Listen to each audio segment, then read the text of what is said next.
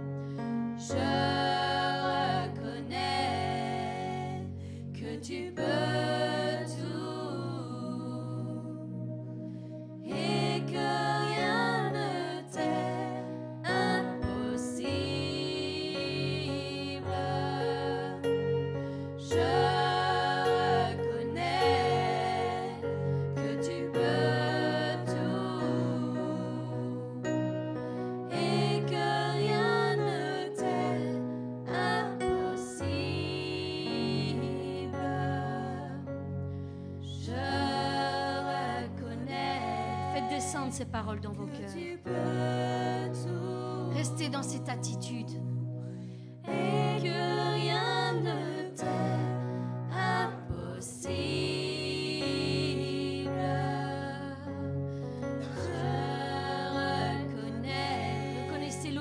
La souveraineté de Dieu sur vos vies, vos circonstances. Et déclarez-le.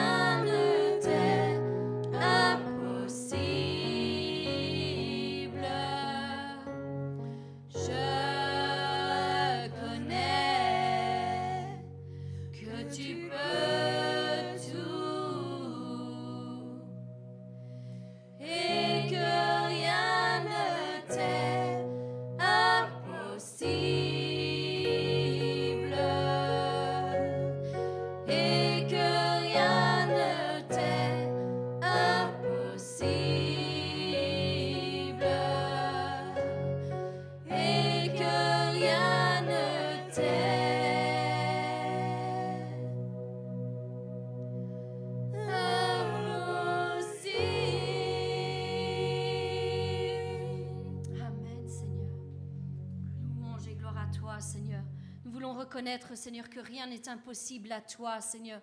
Tu es souverain, Seigneur. Tu es maître, Seigneur, sur la terre et dans le ciel, Seigneur. Non, rien n'est impossible à toi, Seigneur. Tu es celui qui a créé nos vies. Nos vies sont entre tes mains, Seigneur. Et tu décides, Seigneur, de notre destin à chaque heure, à chaque instant, Seigneur. Pour celui qui se confie en toi, pour celui qui s'attend à toi, il verra ta gloire sur sa vie, Seigneur. Merci encore de prendre soin de bien de bien prendre soin de chacun d'entre nous, Seigneur. Je te rends grâce pour cela parce que, Seigneur, tu n'as jamais abandonné, tu n'as jamais délaissé aucun de tes enfants, Seigneur. Seigneur, béni soit ton nom, Seigneur, encore aujourd'hui. Nous voulons te rendre grâce, Seigneur, et te dire merci pour chaque chose que tu fais dans nos vies. Seigneur, comme Seigneur, tu l'as fait, Seigneur, pourtant de tes serviteurs et de tes servantes, Seigneur. Nous voulons, Seigneur, vraiment te remettre Seigneur, nos situations, Seigneur, notre vie tout entière entre tes mains, Seigneur. Sachant, Seigneur, que, Seigneur, nous dépendons de toi, Seigneur. Tu nous as fait des promesses, Seigneur, comme tu l'as fait, Seigneur, pour, Joseph, Seigneur. J'ai vraiment cet exemple devant les yeux, Seigneur, comme tu l'as fait pour Joseph, Seigneur. Tu l'as appelé dès son jeune âge. Tu lui as fait voir tes plans, Seigneur. Tu as développé en lui des dons et des capacités, ceux de lire dans, les rêves, Seigneur, d'exprimer quel est le sens du rêve que tu donnais à ceux qui étaient autour de lui, Seigneur. C'était un don particulier, Seigneur.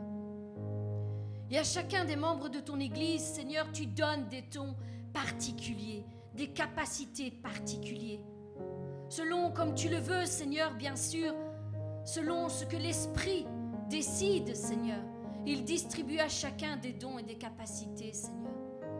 Seigneur, tu me montres qu'à travers cette histoire de Joseph, Seigneur, ce n'est pas parce que tu lui as montré tes plans, ce qui devait arriver dans l'avenir, que les choses se sont accomplies immédiatement, Seigneur. Tu avais d'abord un travail à faire dans cet homme, Seigneur, afin qu'il soit capable de porter, de supporter, Seigneur, cette cette, cette euh, charge, cette responsabilité que tu lui avais donnée, que tu avais pourvu de lui donner, Seigneur.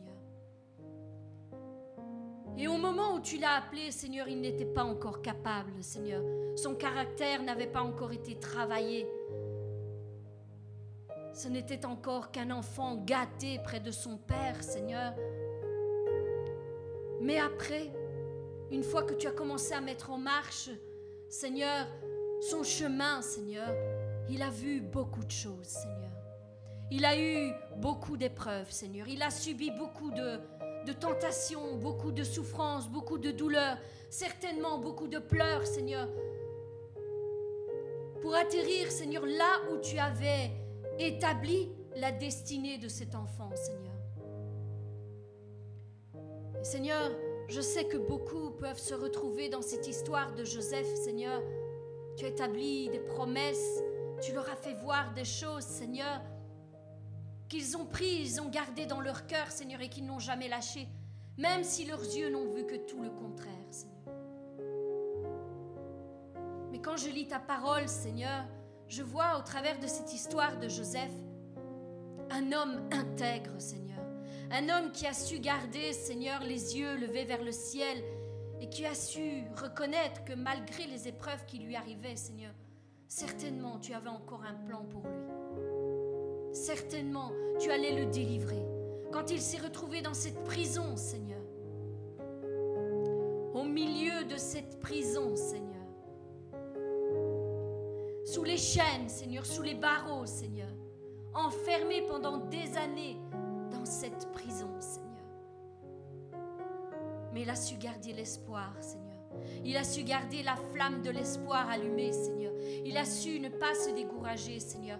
Il a su garder dans ses pensées tes plans et tes projets, Seigneur. Un avenir et de l'espérance, comme tu nous le promets, Seigneur, dans ta parole. Il a gardé, il a ressassé dans son cœur tout ce que tu lui avais dit personnellement tout ce qu'il avait cru de tout son cœur, de toute son âme, de toute sa pensée, et qu'il avait gardé au plus profond de son cœur pendant toutes ces années de souffrance. Il a su les garder dans son cœur. Oh Seigneur Jésus, viens à notre secours, que nous puissions nous aussi garder dans notre cœur tout ce que tu nous as dit, jusqu'à en voir l'accomplissement. Ne permets pas que nous nous lassions, ne permets pas que nous abandonnions, ne permets pas, surtout pas, que nous retournions en, en arrière, Seigneur mon Dieu, parce que nous savons que nous avons un ennemi derrière nous, qui ne manquera certainement pas l'occasion de nous attraper et de nous détruire, Seigneur. Nous avons fait ce choix de te servir, Seigneur.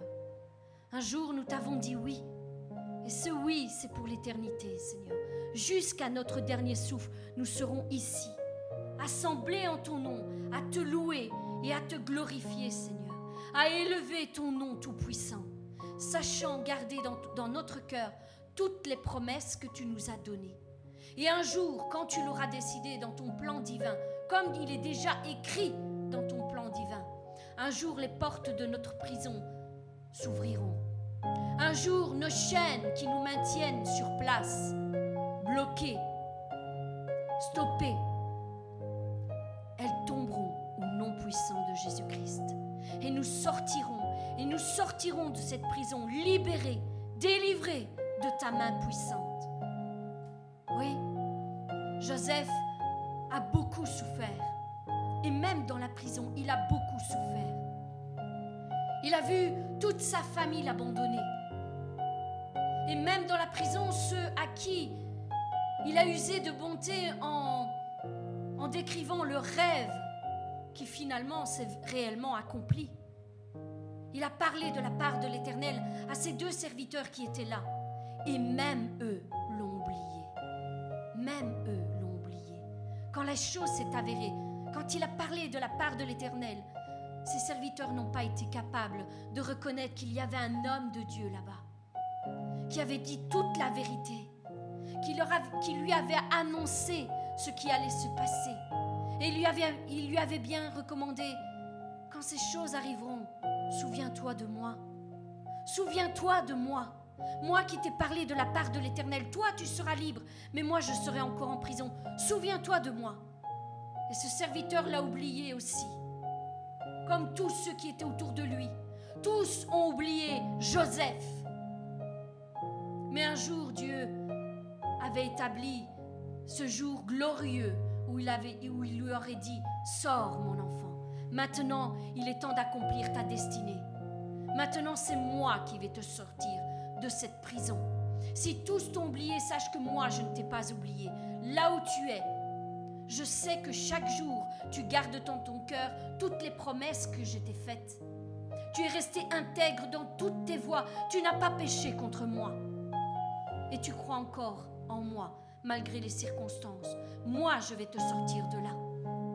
C'est moi, personnellement, qui vais te sortir de là. J'ai encore une solution en réserve pour toi. Je vais faire rêver le roi et lui-même ira te chercher au milieu de ta prison. Lui-même te délivrera. Et tu sauras que c'est moi, l'Éternel ton Dieu, qui a le contrôle sur toutes choses. Sur tes circonstances, eh bien rien n'est oublié. Je vois, je sais, je connais la souffrance de ton cœur. Je connais les cris de ton cœur. Même si tu n'arrives plus à les exprimer tellement la douleur est grande, sache que l'Éternel ne t'a pas oublié, mon frère, ma soeur. Non, il ne t'a pas oublié. C'est un Dieu fidèle. C'est un Dieu fidèle. Et il n'oublie aucune de ses promesses. Tout ce qui sort de sa bouche, tôt ou tard, elle s'accomplit. Et ce jour-là, Pharaon lui-même l'a fait sortir. Il l'a fait sortir de cette prison. Et là a commencé à se mettre en route sa grande destinée. Tout ce qui lui avait été révélé, depuis sa jeunesse s'est accompli.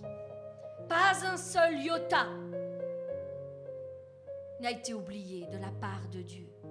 Et il en sera de même pour toi, mon frère, pour toi, ma sœur. Tout ce que Dieu t'a dit, tout ce qui a été gravé dans ton cœur depuis toutes ces années, rien ne sera oublié. Tout s'accomplira. Alors ne regarde pas ce qu'il y a devant tes yeux. Ne regarde pas à tout cela.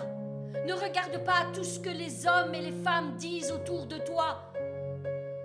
Si Dieu t'a choisi, si Dieu t'a fait une promesse, Dieu l'accomplira. Point. Il l'accomplira. Ce Dieu-là n'abandonne aucun de ses enfants. Aucun. Alors ne, lâche pas sa main. Ne lâche pas sa main. Les temps sont courts. Ne lâche pas sa main. Continue à marcher dans l'intégrité de ton cœur. Continue à garder toutes ces promesses dans ton cœur. Et garde ton cœur plus que toute autre chose. Ne permets pas à toutes ces personnes de venir déterrer les promesses que Dieu t'a données. Sa parole demeure en toi. Laisse cette parole s'enraciner en toi, faire partie de toi et déclare-le jour et nuit. Dieu est fidèle et ce qu'il m'a promis s'accomplira. Dieu est fidèle et ce qu'il m'a promis s'accomplira. Je ne veux rien entendre d'autre dans, mes pensées que seul que Dieu est fidèle. Dieu demeure fidèle. Et sa parole me dit même que si moi je suis infidèle, s'il m'arrive de, tomber, s'il m'arrive de chuter, s'il m'arrive de pécher, Dieu demeure fidèle. Ça n'effacera pas ses promesses à mon égard. Dieu ne change pas d'avis. Non. Dieu est fidèle. Et moi aussi, je le déclare, je veux demeurer fidèle à mon Dieu jusqu'à mon dernier souffle. Jusqu'à mon dernier souffle. Seigneur, je veux te rendre grâce pour ce que tu fais. Peut-être que parfois nous ne mesurons pas le privilège que nous avons, Seigneur. Parce que nous nous attachons à des choses futiles, des choses qui n'ont aucune valeur pour toi, Seigneur?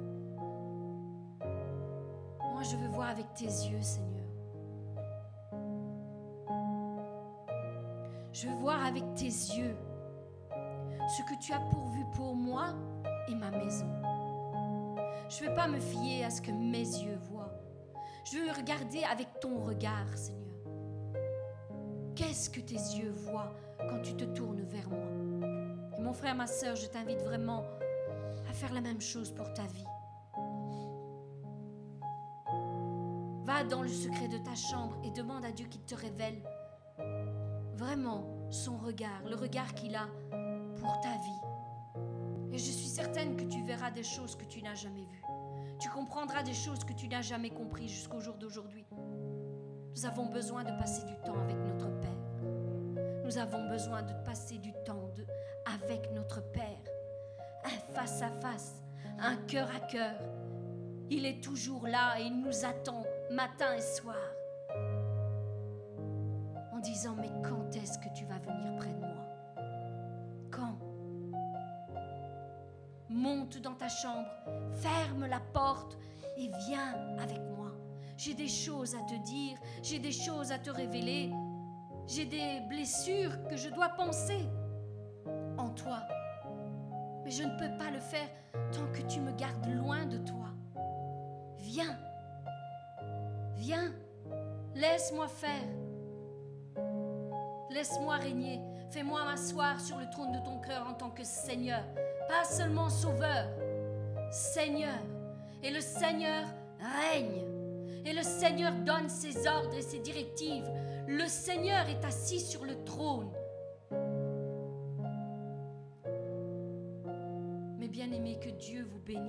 Abondamment. Et bien au-delà de tout ce que vous pouvez penser ou même imaginer.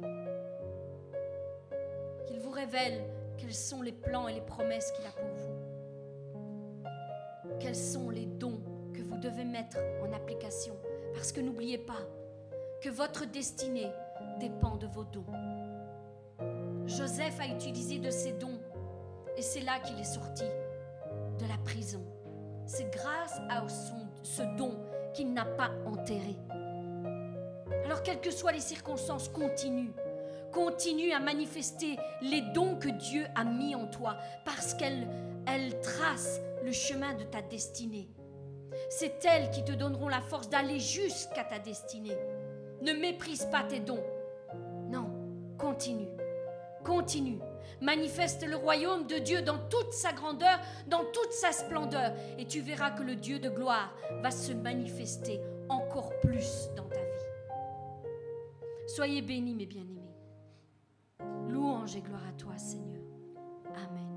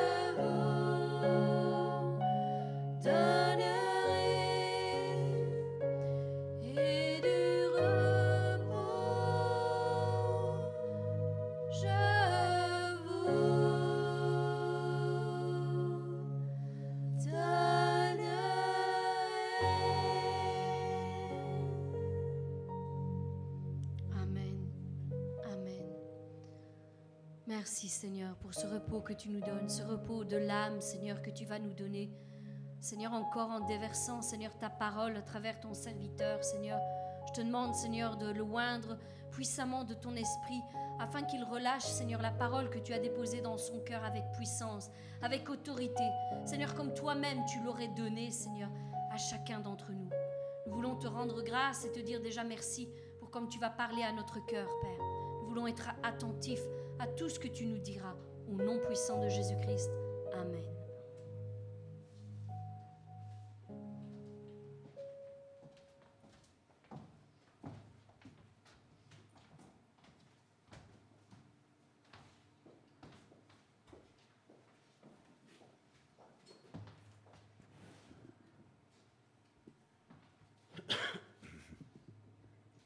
Amen.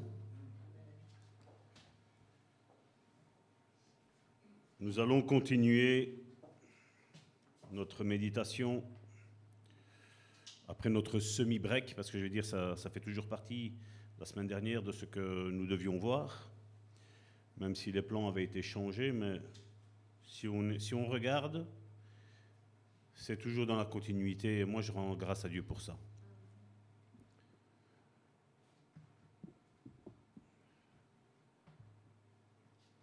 Et cette semaine-ci, j'ai reçu un, message vocal d'une sœur euh, qui est en France, si mes souvenirs sont bons, qui était d'origine musulmane.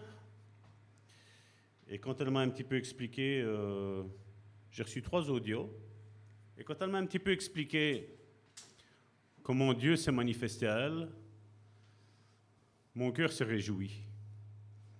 Mon cœur s'est réjoui parce que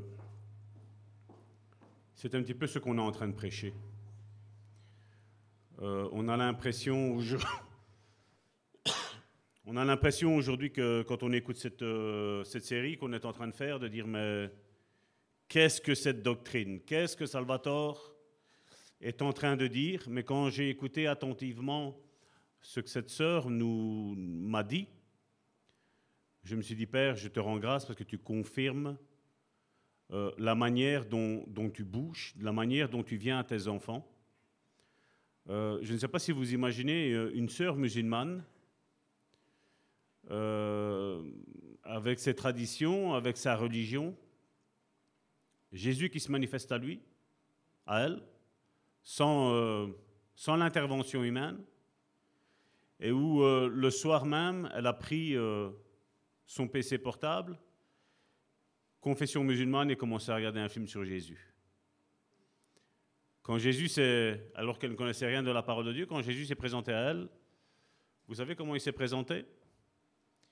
Il lui a dit, le chemin que tu cherches, plus ou moins, hein, je, je n'ai pas exactement les, tous les mots, le chemin que tu cherches, alors, que, alors que je ne cherchais rien, je, je priais, euh, donc dans la religion musulmane, euh, Jésus c'est Issa, elle dit alors que je priais euh, le prophète Issa, je priais le prophète Moïse, je priais euh, parce qu'elle était en plein euh, ramadan. Et il s'est présenté, il lui a dit Je suis le chemin, la vérité la vie. Vous savez, pour nous qui sommes chrétiens, ben, on connaît. On sait ce que Jésus a dit. Mais quand tu n'as jamais lu et que ce Jésus vient se manifester à toi par la parole de Dieu, moi, pour moi, ça veut dire beaucoup. Même si, comme je dis aujourd'hui, euh, la parole de Dieu est fort décriée même dans nos milieux chrétiens. Comme je dis, moi, j'ai basé ma foi non pas sur ce que les hommes disent, non pas sur ce que la théologie dit, mais sur ce que la Bible, elle m'enseigne. Et comme je dis, je fais quasiment aucune distinction, je dis bien quasiment aucune distinction entre l'Ancien et le Nouveau Testament. Parce que pour moi, l'Ancien Testament, il y a la révélation de Jésus dedans, c'est vrai, mais pour moi, l'Ancien Testament est le plan original de Dieu. Vous savez, des fois, nous, on peut dire, ben voilà, si je vais faire comme ça, et si ça ne fonctionne pas, je vais faire comme ça. Nous, on a un plan A, B, C, D, jusqu'à Z. Nous, on a 26 plans. Dieu a un plan, point. Il n'y a pas de plan A et de plan B. Dieu a un plan, et il ne change pas ses plans. Comme nous l'avons dit ces derniers temps, sa parole subsiste à jamais. Il n'y a pas de mise à jour possible à faire et Dieu ne se trompe pas. Dieu sait ce qu'il fait. Et nous allons continuer donc dans, cette série. Excusez-nous parce qu'on a eu un petit couac avec le, PC, donc j'espère que la semaine prochaine ça va être résolu. Euh, mais durant cette semaine-ci, donc quand vous venez à l'église, prenez vos Bibles pour suivre ce que je dis. Maintenant, il y a les audios, vous pouvez toujours suivre. Donc moi, j'ai tout est là, tout est mis en normalement c'est rouge parce que j'ai vu que c'était écrit rouge. Donc c'est mis en rouge pour les versets bibliques. Matthieu chapitre 12 versets 22 à 28, qu'est-ce qu'il nous était dit? Je vais le prendre. Donc c'est alors on lui amena un démoniaque aveugle et muet. Et je voudrais déjà ouvrir une parenthèse et la refermer aussi rapidement. La Bible nous présente un aveugle et un muet comme un démoniaque. Nous aujourd'hui, qu'est-ce qu'on dit? Il est malade. Voir les jeudis, l'étude biblique que Karine fait sur la guérison. Alors on lui amena un démoniaque aveugle et muet, et il le guérit, de sorte que le muet parlait et voyait. Toute la foule étonnée disait, N'est-ce point là le fils de David? Les pharisiens ayant entendu cela dire, Cet homme ne chasse les démons que par Belzébul, prince des démons. Comme Jésus connaissait leurs pensées, il leur dit, et j'ouvre une parenthèse et je la referme ici aussi. Il est mis que les pharisiens, ayant entendu cela, dirent Cet homme ne chasse que les démons par Belzébul, prince des démons. Et au verset 25, il nous est dit Comme Jésus connaissait leurs pensées. Karine tantôt a parlé de Joseph, on va dire le roi des songes, le roi des raconteurs de songes, on l'appelle. Mais il y a un, un autre homme dans la parole de Dieu qui n'est pas moins euh, important que Joseph. C'est Daniel.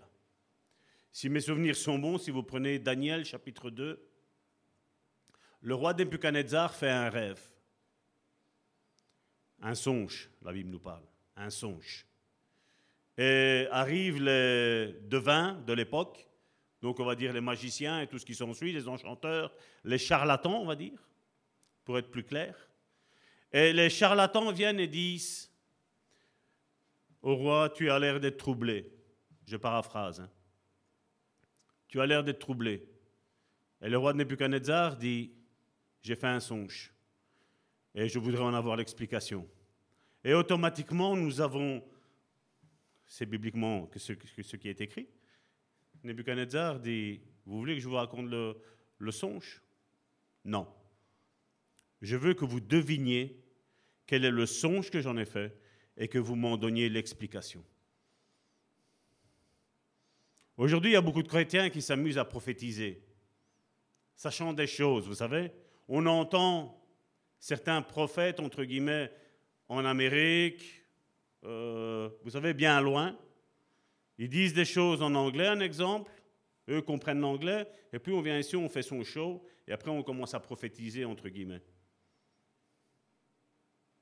Parce qu'ils ont vu, ils ont entendu des choses, ils le disent. Et Nebuchadnezzar, il dit non, non, non, il fait. Je vais d'ailleurs vous dire quelque chose. Vous avez intérêt à me prophétiser là maintenant. Vous êtes, vous êtes des charlatans. Il fait maintenant, vous avez intérêt à me prophétiser mon songe. Et vous avez intérêt à me donner l'explication. Et les devins ont été, waouh, surpris de ce qui était là. Parce que d'habitude, Nebuchadnezzar, qu'est-ce qu'il faisait? Ben, Il racontait et eux donnaient leur, leur interprétation humaine, diabolique. Parce que l'humain et le diabolique, c'est la même chose. Il n'y a, pas de, il a pas de différence. Il y a deux chemins, soit le bon, soit le mauvais. Point. Et le roi Nebuchadnezzar, à un moment donné, puis on lui amène David. Il refait la même chose. Euh, Daniel, excusez-moi. Daniel. Et Daniel lui dit, tu as fait ça comme songe. Et voici quelle est l'explication de ce songe. Comme je dis, ça, c'est être un homme spirituel. Et bien souvent, nous, quand on lit la Bible, on est étonné de ce qui se passe. On est étonné de ce domaine spirituel. C'est bizarre, n'est-ce pas? Vous savez, les devins, les raconteurs de bêtises, ceux qui travaillent pour les ténèbres, ils n'ont pas peur. Ils n'ont pas peur de parler, ils n'ont pas peur de maudire, ils n'ont pas peur de dire des bêtises, ils n'ont pas peur de se tromper. C'est bizarre que nous, en tant que chrétiens, on a toujours peur. Quoi qu'il arrive, manifestation des dons, on a peur. Manifestation du ministère que Dieu nous a mis, nous a déposé depuis la fondation du monde. Je ne parle même pas qu'on était dans le ventre de notre mère, parce qu'on était tous dans le ventre de notre mère, je suppose, n'est-ce pas? À un moment donné ou l'autre. On n'était pas dans le ventre de notre père, mais de notre mère. Mais déjà même avant la fondation du monde, Dieu savait ce qu'il allait faire avec toi. On a du mal à s'approprier ces révélations-là. On a peur de, se lancer parce qu'on va se tromper. Vous connaissez quelqu'un qui ne s'est jamais trompé à part Jésus? Notre doctrine chrétienne repose sur l'enseignement de l'apôtre Paul. Paul le dit. Ce que j'étais avant, je regarde tout ça comme une ordure. J'avais faux, j'étais pharisien des pharisiens, il fait. J'étais enseigné. Et il a dit non, il fait, je me suis trompé. Je me suis trompé, mais là maintenant je ne me suis plus trompé. Là maintenant j'avance. J'avance avec le Seigneur et voilà, je suis, je suis humble. Hier, en, faisant quelque chose, j'étais en train d'écouter un petit peu la Bible. J'avais mis la Bible audio comme je travaillais et que j'avais quelque chose à faire. Et j'ai commencé à écouter un petit peu le livre de Job, où Dieu a parlé fameusement à mon, cœur. Et puis il m'a, dit, regarde un coup, Salvatore, médite un petit peu, on va revenir plus tard sur ça. C'était charde que Paul avait. Bien souvent, on a pensé que les chardes que Paul avait avaient à que faire avec la maladie qu'il avait. La maladie qu'il portait en, en lui. Et Dieu me disait, Salvatore, ce n'est pas ça. Regarde j'ai pris le traducteur parce que moi et l'anglais, on est.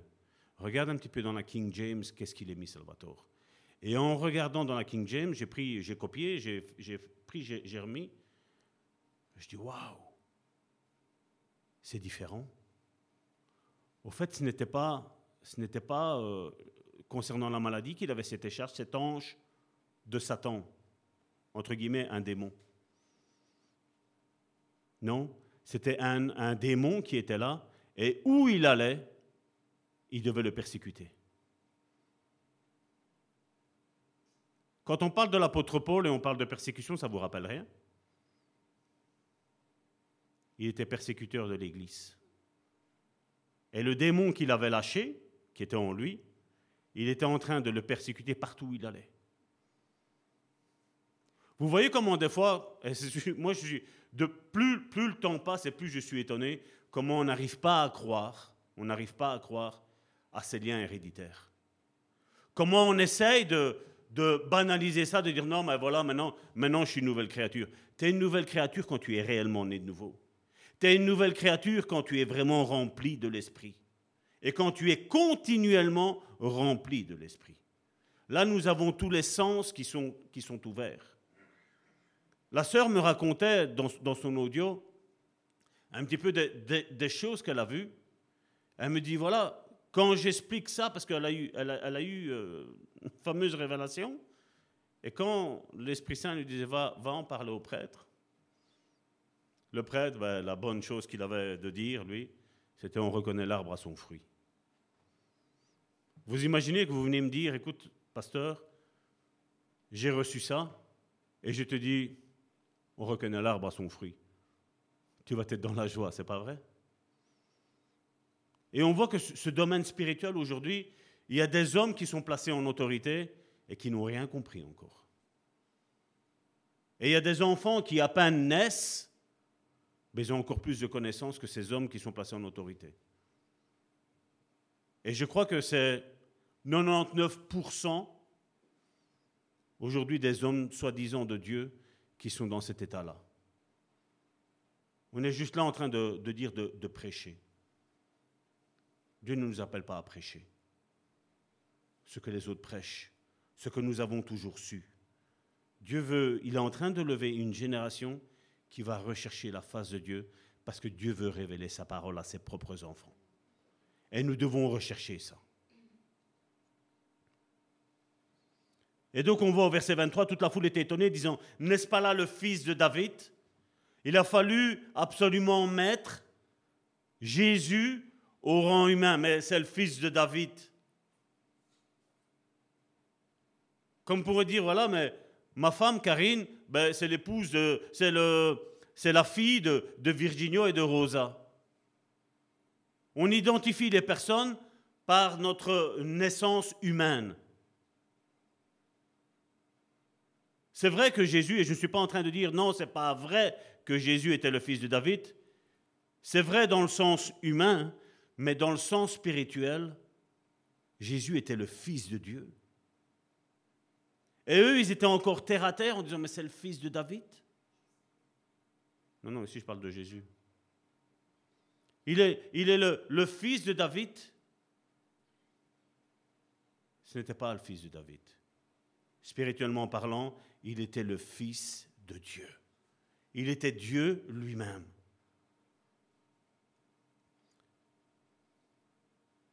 Verset 24, les pharisiens ayant entendu cela dire, il ne chasse les démons que par Belzébul, prince des démons. Verset 25, comme Jésus connaissait leurs pensées, il leur dit, tout royaume divisé contre lui-même est dévasté. Tout royaume divisé contre lui-même ne peut subsister. Il est dévasté. Et toute ville ou maison divisée contre elle-même ne peut subsister. Et nous, bien souvent, qu'est-ce qu'on dit? Non, non, mais reste. Reste. Vous savez, dans, dans l'église, non, reste. Je t'en supplie, reste. Ne pars pas. Nous devrions plutôt dire, la porte, elle est là. Si ça ne plaît pas, la porte, elle est là. Va dans une église où peut-être on est dans une église, excuse-moi, bac à sable. Dans une église où, comme certains, ben voilà, ceux qu'on fait en secret, le pasteur voit rien. Il ne sait rien.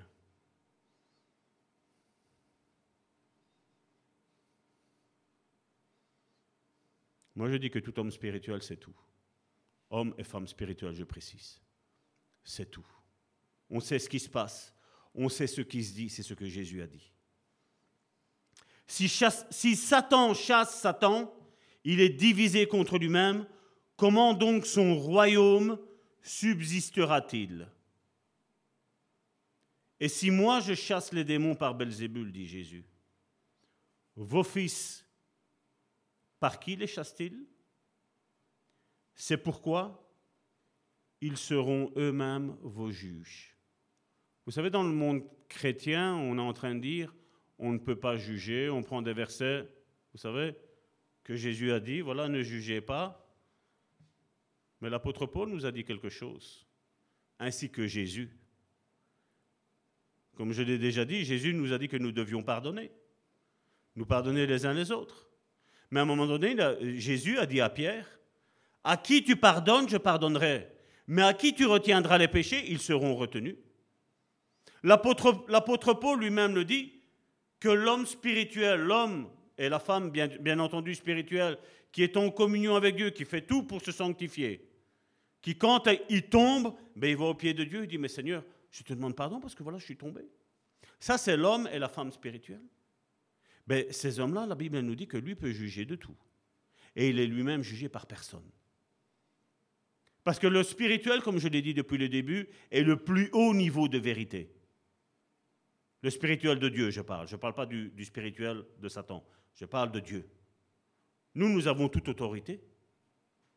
Moïse, quand il s'est retrouvé face aux devins dans la maison de Pharaon, ah ben oui, les devins faisaient les mêmes miracles que Moïse. À la seule petite exception, c'est que le miracle de Moïse était toujours beaucoup plus fort que celui des devins. Quand on a vu que Moïse a jeté son, son, bâton, il est devenu un serpent, ben, les devins ont fait la même chose. Hein. Le problème, c'est qu'après, le serpent de Moïse a mangé le serpent de, de Pharaon, des devins de Pharaon. Le spirituel de Dieu sera toujours plus haut que le spirituel de Satan. Quand aujourd'hui je vois des chrétiens qui ont peur des médiums, des voyants, tout ce qui s'ensuit, s'ils me lancent un sort, que dit la Bible? La malédiction sans cause n'a aucun effet sur ta vie. Les gens peuvent dire que tu es maudit pour X raisons. Si tes portes sont fermées, tu n'as pas à avoir peur. Moi, si quelqu'un me maudit, la réponse est simple. Je connais ma vie. Comme je dis, je ne vais pas m'enorgueillir. Et vous ne devez pas vous enorgueillir. Mais vous connaissez vos vies, vous savez comment vous vivez. Quand quelqu'un veut vous maudire, ben directement, j'attends pas demain. J'attends pas de faire la prière. Vous savez, dans la chambre, comme on fait, nous, non, non, je ne vais pas lui dire pour pas qu'il se choque. Non, non. Quelqu'un vous maudit, vous retournez directement ça à lui. Quelqu'un va te traiter de menteur, de voleur ou de quoi que ce soit, et tu n'as pas la porte qui est ouverte, tu retournes la malédiction à cette personne-là. Vous allez voir comment les chrétiens aujourd'hui, je ne parle pas des disciples, je parle des chrétiens, se tairont à partir du moment où vous ferez ça. Ce n'est pas toi à avoir peur d'eux, c'est eux à avoir peur de toi. Parce que toi, ta vie est sanctifiée. Verset 28. Mais si c'est par pardon. Mais si c'est par l'esprit de Dieu que je chasse les démons, Jésus qu'est-ce qu'il dit? Le royaume de Dieu est donc venu vers vous. Et donc, je sais que dans le milieu chrétien, quand on parle de royaume de Dieu, qu'est-ce qu'on pense? On imagine toute une grande ville. On imagine, euh, un petit peu comme ici, nous sommes dans la région de Charleroi, on imagine que le royaume, c'est comme Charleroi qui prend, qui arrive et là. Et Jésus dit non. Jésus dit non. Le royaume de Dieu, il est où? Quand je vous parle du royaume de Dieu, vous pensez à quoi? Parce qu'à la lumière de ce que nous venons de lire, Jésus nous dit que le royaume de Dieu, si je chasse les démons par la puissance de Dieu, le royaume de Dieu est parmi vous. Jésus est en train de dire, le royaume de Dieu, il est en face de vous. Et nous, on n'est pas en train de dire, que Christ vit en nous, il est où le royaume de Dieu maintenant? Il est en toi. Toute la plénitude de Dieu est en toi. Toute la plénitude de Jésus est en toi. Toute la plénitude et la puissance du Saint-Esprit, elle est en toi. Et on n'a pas à avoir peur, parce que là, il y avait un démon qui était en train de posséder une personne. Et quand tu as la compassion de Dieu, quand tu es né de nouveau, quand tu es rempli du Saint-Esprit, ben, tu ne vois pas les démons comme quelque chose plus fort que toi. Tu n'as pas peur, parce que tu sais qui tu es. Notre identité, nous le chantons. J'ai parlé un petit peu de notre identité en Christ, quelle est. Pourquoi nous devons avoir peur?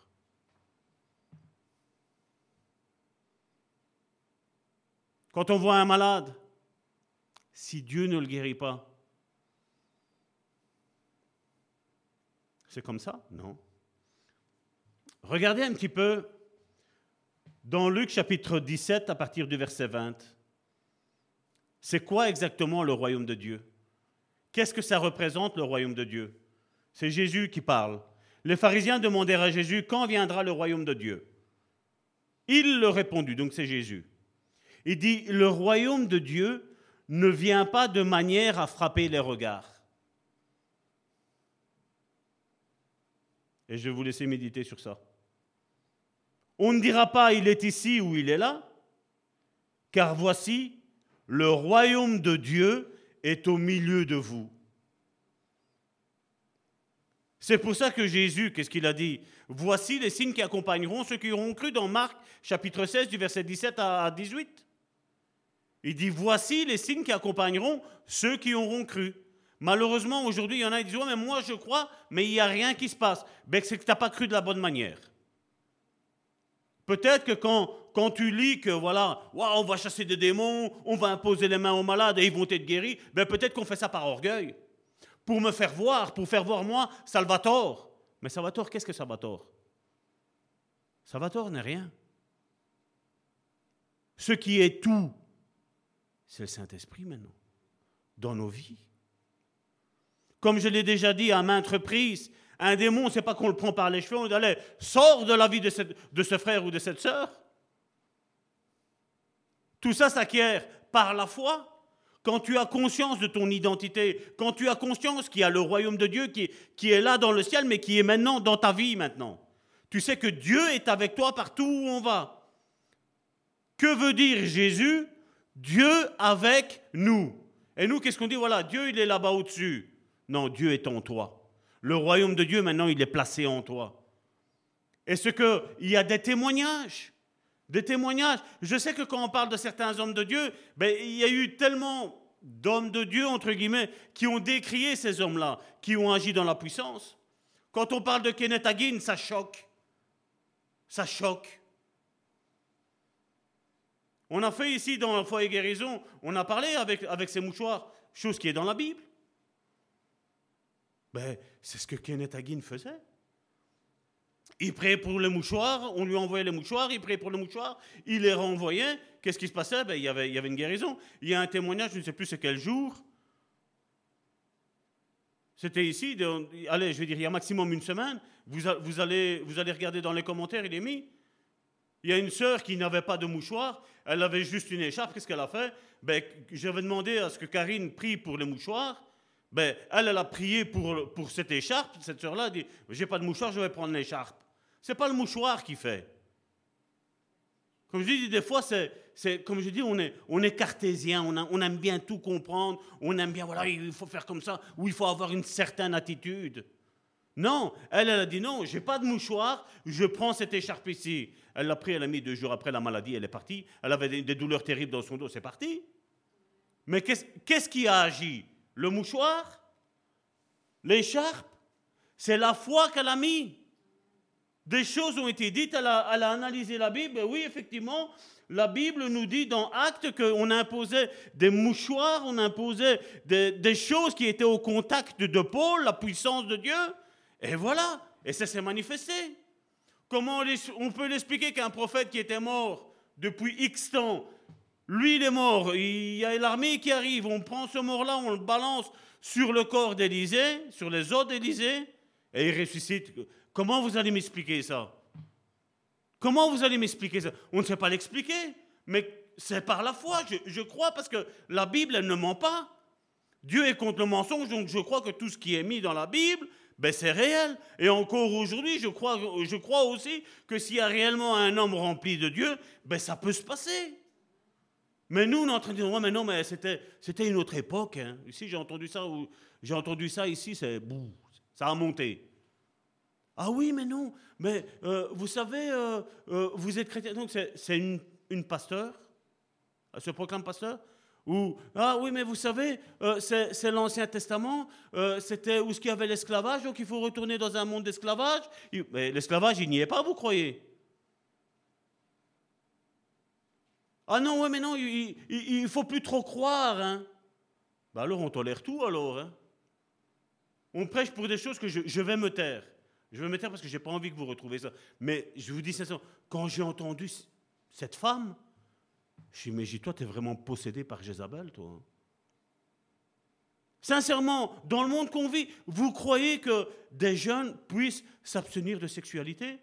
Une pasteur, hein ben, Allons contre la Bible alors, c'est ça? C'est ça qu'on est en train de prêcher? Et vous allez me dire que cette femme-là est spirituelle? Elle est spirituelle du mauvais côté, ça oui, mais pas du bon côté.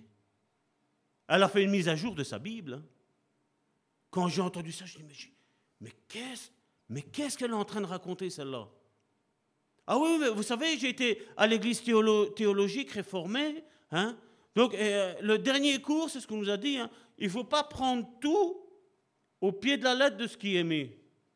Bah oui, bah, faisons tout ce qu'on a à faire. Faisons comme le monde, alors, c'est ça? Tolérons tout? Nous n'avons pas de tolérance. Et je ne me plierai pas aux tolérances. La Bible, qu'est-ce qu'elle me dit Moi, je dirais toujours? Je m'en fous que ça fait 5000 ans qu'Abraham a dit quelque chose, je m'en fous. Si Dieu l'a dit, c'est comme ça et c'est pas autrement. Parce qu'alors, si on doit faire une mise à jour, à quoi bon aller dans une église? À quoi bon toi, prêcher alors? À quoi bon? Ah non, mais, il ne faut pas juger. Si, il faut juger. Tite nous le dit. Lisez le livre de Tite. Il n'est pas grand, ce, cet évangile-là. Il n'est pas grand. Mais il le dit, reprends, censure. Publiquement, tu dois le dire. Je ne suis pas d'accord avec ce qui est dit là. Je ne suis pas d'accord. Je ne suis pas d'accord. Non. Parce que la Bible, elle ne se change pas. C'est à nous à changer. C'est nos cœurs qui doivent être convertis. Quel était le, message de Jean-Baptiste? Quel était le message de Jésus face aux pharisiens qui se pensaient justes? Il leur disait changez votre comportement ah ben eux, ils auraient pu très bien dire, ouais, mais ce que tu as écrit là, ben, ça faisait 3000 ans que tu l'avais écrit, donc maintenant, on change maintenant. Maintenant, c'est comme ça et c'est pas autrement. Non, moi, je suis pas d'accord, ça. Je suis pas d'accord. La Bible, elle me dit qu'il y a une certaine catégorie de personnes qui n'hériteront pas du royaume des cieux. Et ils n'iront pas. On a beau dire, ouais, mais moi, c'est par la foi que j'y crois. Mais là, ça, c'est pas la foi, ça. Ça, ça te plaît, ça. Et je ne suis pas là pour faire ce qui me plaît. Je suis là pour faire ce que la parole de Dieu m'enseigne. Et rien d'autre que ce que la parole de Dieu m'enseigne. Et je ne changerai pas ma prédication. Je ne la changerai pas. Et donc, si on doit résumer pour activer nos sens spirituels, comment, comment on, pourrait le dire? C'est que le royaume de Dieu, il est intérieur maintenant. Maintenant, le royaume de Dieu s'est installé dans ta vie. À partir du moment où tu acceptes le Seigneur, tu marches selon les préceptes du Seigneur, et comme je l'ai toujours dit, si tu as des, difficultés dans ta vie et que tu es sincère avec Dieu, tu dis, voilà Seigneur, j'ai un exemple, j'ai un problème avec le mensonge, je dis Seigneur, voilà, j'ai plus envie de mentir. J'ai menti hier, je te demande pardon, Seigneur. Ben, à partir du moment-là, tu, es sanctifié, parce que c'est quelque chose qui est plus fort que toi. J'ai expliqué ça à une sœur ici récemment. Elle me dit, voilà, je tombe tout le temps dans les mêmes travers. Je dis, c'est normal, tu n'as pas eu ta délivrance. Tu dois, marche tout doucement, apprends à connaître le Seigneur, puis après on pourra faire une délivrance. Parce que te faire une délivrance là, et quand tu as le vice, comme une personne qui fume, ben elle a le vice d'ouvrir son paquet de cigarettes, prendre la cigarette, prendre le briquet, tirer. Ben, je dis pendant, pendant un certain temps, tu vois là, reste calme. Ce qu'il faut, c'est que on doit être délivré, mais le plus important après, c'est de rester délivré. Parce que nous savons qu'après, c'est pire. Donc, il faut apprendre et il ne faut pas courir. Et c'est ce qu'on doit enseigner. Donc, on doit avoir vraiment cette révélation de dire, voilà, Seigneur, j'ai ces problèmes-là dans ma vie. Seigneur, aide-moi. Je n'arrive pas. Aide-moi dans ces domaines-là. Et on voit que cette révélation, Jésus nous l'a dit. Comment, comment on peut obtenir la révélation du royaume de Dieu? Que ce royaume de Dieu est en toi. Parce que comme je dis, je sais que c'est difficile. Nous, on s'imagine une grande ville, parce qu'on imagine un grand Dieu. Dire, mais comment, comment Dieu qui est si grand vient habiter dans moi qui fait je ne sais pas si on arrive à faire un mètre carré. Non, on n'arrive pas à faire un mètre carré. Comment ben, Tout le royaume de Dieu vient s'installer en moi. Et Luc, chapitre 18, au verset 17, il nous est dit, Luc, chapitre 18, au verset 17, nous dit, Je vous le dis en vérité, quiconque ne recevra pas, c'est Jésus qui parle, hein, c'est pas Salvatore, quiconque ne recevra pas le royaume de Dieu comme un petit enfant, n'y entrera et qu'est-ce que Jésus est en train de nous dire? De un, que si on ne devient pas comme des enfants, ben, on n'y entrera pas dans le royaume de Dieu. Mais premièrement, il dit que quiconque ne recevra pas le royaume de Dieu. Donc on voit que le royaume de Dieu, ben, on doit le recevoir à l'intérieur de nous. Il doit venir en nous. On doit lui dire, Seigneur, viens dans ma vie. Viens. Et quand le Seigneur vient dans ta vie, tu n'as peur de rien. Tu n'as pas peur de tout ce qui t'entoure. Ce n'est pas un esprit de timidité que vous avez reçu, mais un esprit de force et de puissance. Vous recevrez une puissance, Jésus a dit, le Saint-Esprit survenant sur vous.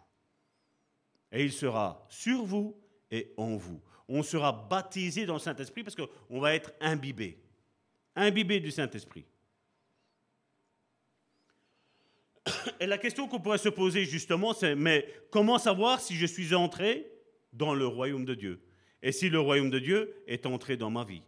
Si je manifeste le royaume de Dieu Mais comme je l'ai dit tantôt, c'est la Bible qui nous le disait. Jésus, quand il a fait une guérison de maladie, entre guillemets, nous avons vu que la Bible nous parlait de démons, et que les, les pharisiens se sont un petit peu chagrinés, Qu'est-ce qu'il a dit? Le royaume de Dieu, il est parmi vous. Donc on voit qu'il y a eu une délivrance qui a été opérée et il y a eu un miracle de guérison qui a été opéré. Donc on voit que la manifestation du royaume de Dieu, de savoir si j'y suis rentré, ben c'est ça qui doit, arriver. C'est pour ça que Jésus n'a pas dit, voici les signes qui accompagneront les pasteurs ou les ministères. Il a dit, non, voici les signes qui accompagneront ceux qui auront cru. Ça peut être, il y a à peine dix minutes que tu acceptes le Seigneur, c'est quelque chose qui vient en toi et que tu manifestes directement. Et ça, c'est par la foi qu'on le manifeste. Parce que j'ai foi en ce que Jésus a dit. J'ai foi en ce que la Bible, elle me dit. Comment nous pouvons dire d'avoir la foi dans des guérisons, dans le fait qu'on soit pardonné de nos péchés et tout ce qui s'ensuit, et on n'arrive pas à croire qu'une mère se soit séparée en deux? Comment on n'arriverait pas en tant que chrétien à croire que Jésus a marché sur les eaux? Ainsi que Pierre. Et certains me disent, mais il a coulé. Moi, je ne regarde pas aux échecs des autres. Moi, je regarde à ce qu'il a fait. Il a quand même marché. Les autres sont restés là comme des incrédules. Ils ont eu peur. Mais Pierre a été celui qui a dit, Seigneur, si, tu me demandes de venir, je viens. Et Jésus, qu'est-ce qu'il a dit? Viens. Parce qu'on croit qu'aujourd'hui, le Seigneur a envie que, voilà, on, reste assis sur notre chaise et c'est fini. Non, Dieu veut plus que ça. Il y a eu des hommes de foi. Tantôt, je parlais de Kenneth Hagin. Il y a Smith Wigglesworth.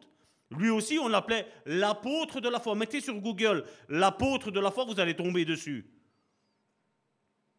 Cet homme-là, ce serviteur de Dieu-là, ce frère-là, ben, il a ressuscité, je ne sais plus, c'est quatre ou cinq ou six fois, je ne sais plus combien c'est, deux fois son épouse. Son épouse mourait et lui près, il disait non, Seigneur. Et elle ressuscitait à chaque fois. Nous, aujourd'hui, qu'est-ce qu'on fait? Qu'est-ce qu'on fait? Ah, mais j'ai la foi, je vais à l'église. Ben, le diable aussi vient à l'église, vous croyez qu'il a la foi?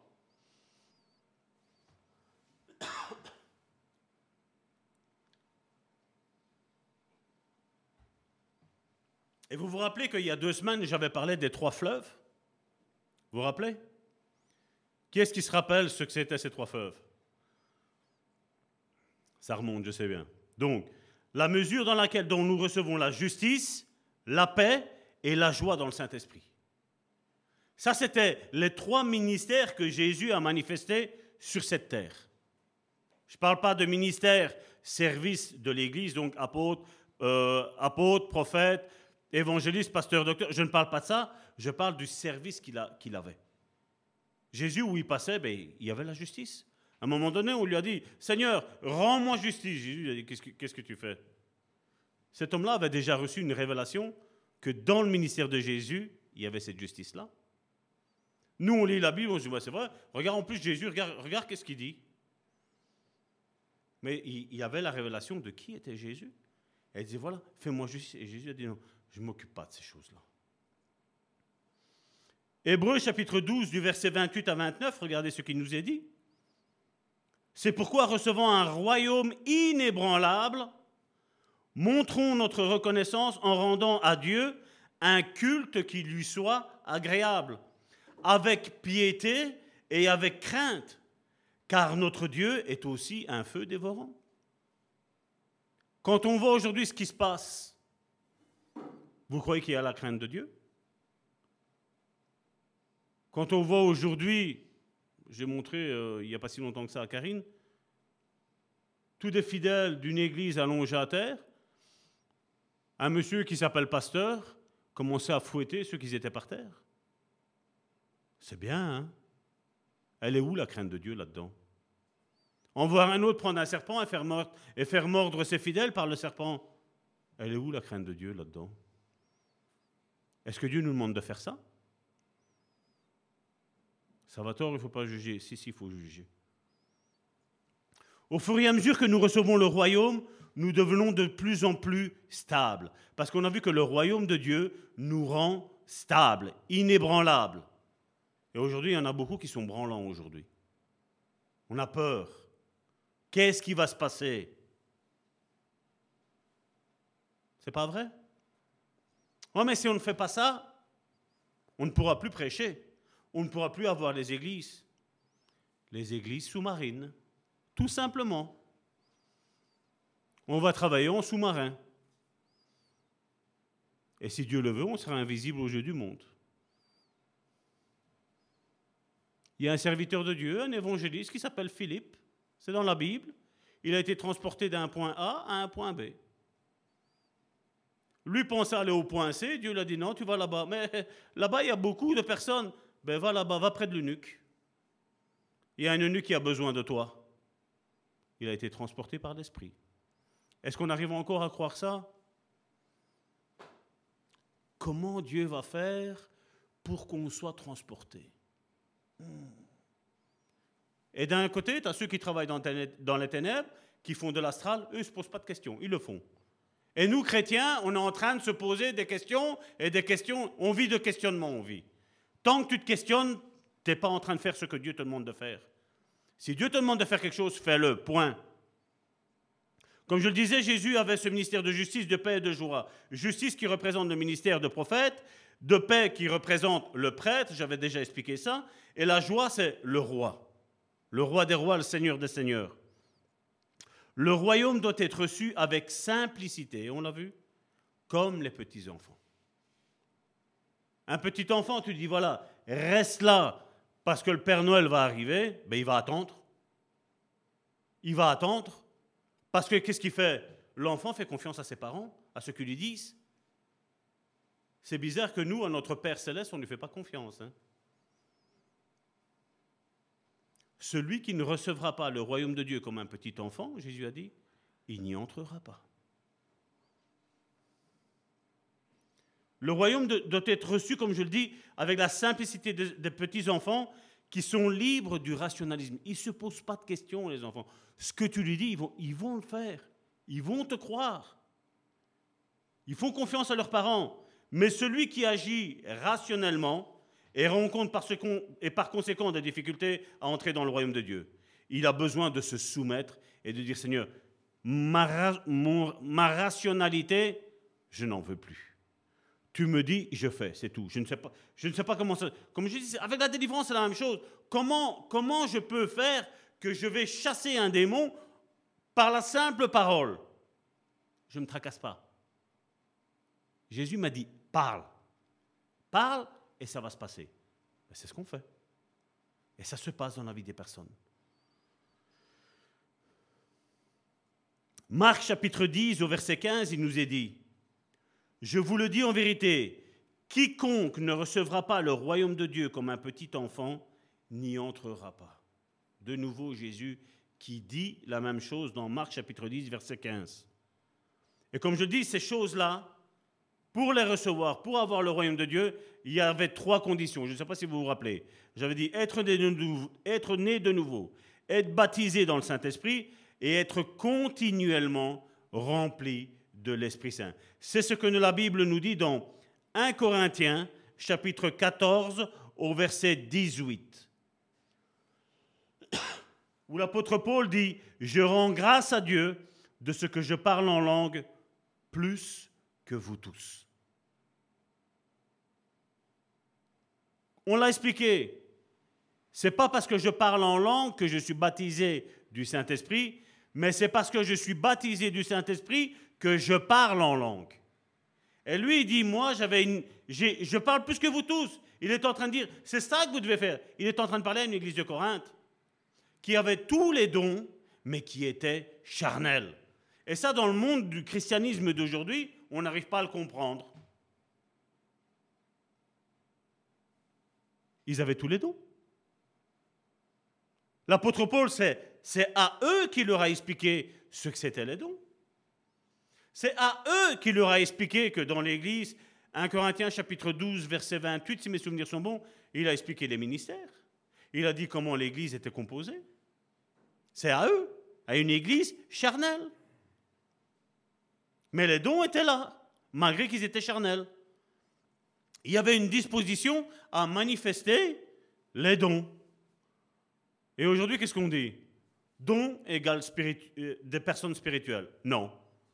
Tu peux avoir les dons spirituels tout en étant une personne charnelle. Parce que les dons, si vous regardez bien et si vous analysez bien, on va faire ça plus tard, quand, quand Karine aura fini avec l'étude biblique sur la guérison, vous allez voir que les dons, ils ne sont pas donnés pour toi, ils sont donnés toujours pour les autres. Et Dieu va s'utiliser de personnes qui, même si on s'acharne ce n'est pas grave. Ce que tu dois être, c'est ouvert à l'esprit. L'esprit vient et il te donne une parole. C'est pas parce que j'ai des paroles de connaissance, c'est pas parce qu'il y a des dons, des miracles et tout ce qui s'ensuit qui se, qui se font par ma main que je suis spirituel. C'est pas ça. C'est ma vie comment elle est. À quoi on reconnaît un homme spirituel? Le fruit. Le fruit de l'esprit. C'est à ça qu'on reconnaît un homme spirituel, un homme, une femme spirituelle. C'est à ça qu'on le reconnaît. À quoi on reconnaît un homme charnel? Ben, Galates chapitre 5, verset 19 à, 20, à 21. Et 22, tu as l'homme spirituel, tu as la femme spirituelle qui sont là. C'est à ça qu'on reconnaît. Nous, aujourd'hui, ah, il y a ça qui se passe, ça, c'est un spirituel. Non, tu peux être ouvert et être une personne charnelle. Parce que Dieu va faire des choses au travers de toi, parce que tu es disposé à le faire vis-à-vis de la personne qu'il aime. Il m'aime, mais seulement si je marche selon le fruit de la chair, ben, je prouve à Dieu que je ne l'aime pas. Karine en a parlé. Hein. Qu'est-ce qui empêche la guérison?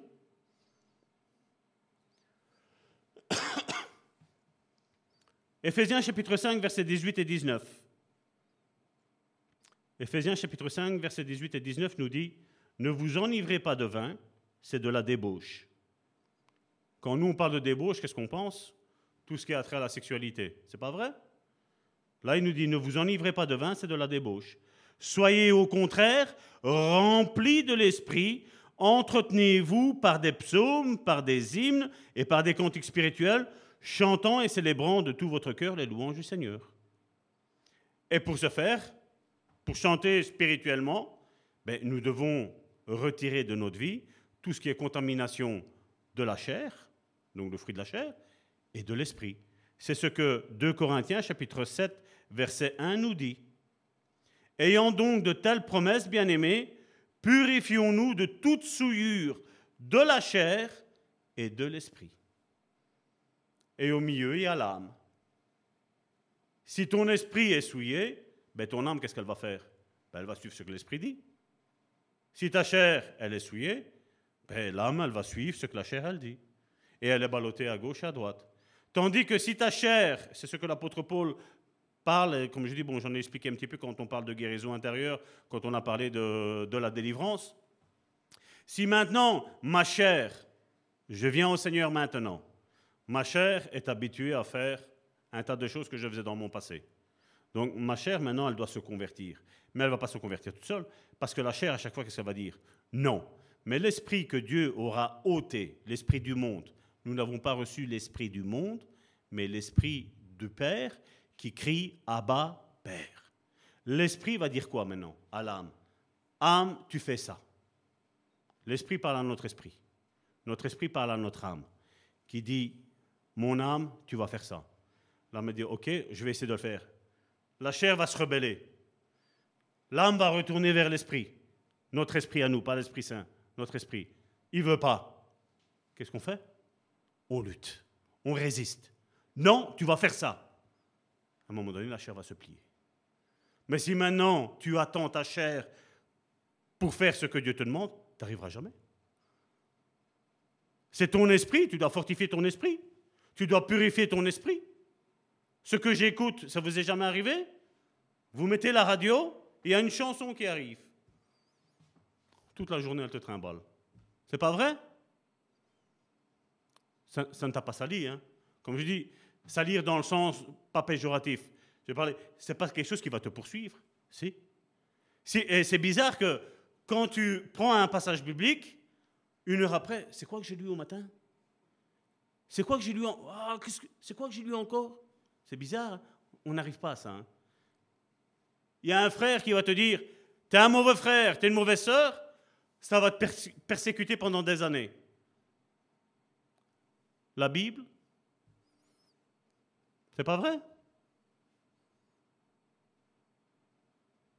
Et ça, la Bible nous dit quoi? Nous devons nous purifier. Seigneur, j'ai cette musique que j'ai écoutée au matin, là dans ma tête. Je n'en veux plus. Mais si la chanson elle arrive, et toi, qu'est-ce qu'il y a comme chanson qui est fort connue? Enfin bon, tu fredonnes encore cette chanson que tu as écoutée au matin. Qu'est-ce que tu es en train de, purifier? Mais non, tu es en train d'alimenter. Quand quelqu'un me dit quelque chose, eh, j'alimente. Elle m'a dit ça, il m'a pas dit bonjour, il m'a pas fait ci, il ne me visite pas, il me, me téléphone pas, il, il me parle pas. Il m'ignore. C'est comme ça que tu vas t'aider, hein? sincèrement. Hein? hein? Quand tu sais que tu dois aller dans un endroit, il y a une personne qui, qui t'énerve. Ah, si, elle, me regarde de travers, je vais lui dire ça, et je vais lui rappeler ça, et je vais lui rappeler ça. Là, tu es en train de te purifier, là. Hein? C'est pas vrai? C'est pas vrai? On se purifie comme ça, non? on est en train de se contaminer. On est en train d'alimenter une, une colère, une colère qui peut devenir une amertume, qui peut devenir une haine, qui peut venir après, vous savez quel chemin. Ayant donc de telles promesses, bien-aimés, purifions-nous de toute souillure de la chair. Et si vous regardez, il est mis purifions-nous de toute souillure de la chair et de l'esprit. Seigneur, si tu ne veux pas que je fasse ça, nettoie-moi. Seigneur, fais tout toi. C'est pas Dieu qui va, qui va te mettre en toi, je vais dire, la volonté quelque part d'aimer ton frère et ta soeur, c'est toi qui... Nous savons que nous devons aimer nos frères et nos sœurs parce que la Bible nous le dit. Donc il y a la volonté de Dieu qui nous dit, voilà, vous devez vous aimer. Mais après, c'est à nous à lutter. Hein. Mon frère, ma soeur est énervé vis-à-vis de moi, il faut que je l'aime. Il faut que je. Et pas ruminer là. Et puis il termine ce, verset en disant donc de 2 Corinthiens chapitre 7 verset 1, en achevant notre sanctification dans la crainte de Dieu. C'est pas moi qui le dis, c'est l'apôtre Paul. Si vous voulez vous énerver avec l'apôtre Paul, vous faites le plus 32, 71, 77, 77, 77, 77. Vous dites, apôtre Paul, pourquoi tu as dit ça? Matthieu chapitre 16, verset 6 nous dit, et ça on verra, ces deux versets qui vont suivre, nous allons le voir une prochaine fois. Je ne sais pas quand, parce que vous savez comment je suis.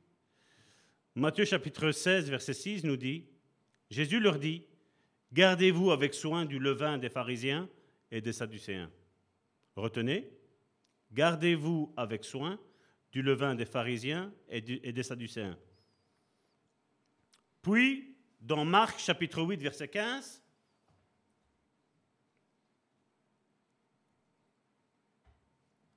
Jésus leur dit, et leur fit cette recommandation, Gardez-vous avec soin du levain des, pharisiens, et du levain d'Hérode. Il y a deux fois pharisiens, il y a une fois le levain d'Hérode et une fois le levain des Sadducéens. Là aussi, il faut faire une petite recherche. Matthieu chapitre 15 du verset 18 à 20, c'est Jésus qui parle encore et qui dit, Mais ce qui sort de la bouche vient du cœur.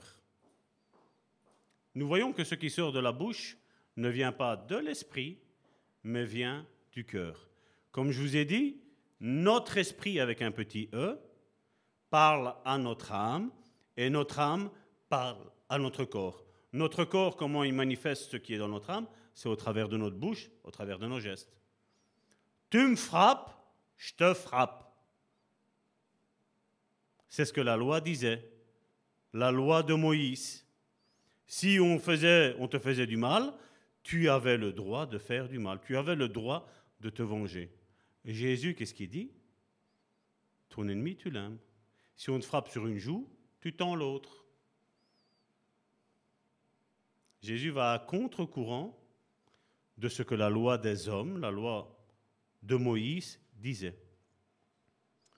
Et puis il dit, car c'est du dedans de cœur, c'est du dedans du cœur que viennent les mauvaises pensées. Personne n'a de mauvaises pensées. Hein.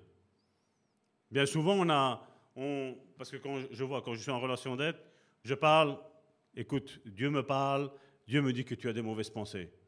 Non, non, non, non, pasteur, je te le jure, je ne pense pas aux trucs sexuels. Je dis, pourquoi je dis les mauvaises pensées? On pense directement au sexuel.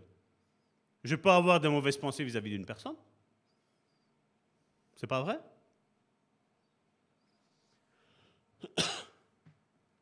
Car c'est du dedans du cœur que viennent les mauvaises pensées, les meurtres, les adultères, les impudicités, les vols, les faux témoignages, les calomnies. Voilà les choses qui souillent l'homme, mais manger sans se laver les mains, cela ne souille point l'homme. Et les pharisiens, les religieux, étaient encore de nouveau en train de penser, vous savez ce qu'on comprend là? Tu es en train de te manger sans te laver les mains. Tu es souillé. il faut faire des libations, il faut faire X choses. Et Jésus dit non, là, ça, ça contamine l'homme. Et ça, fait ça.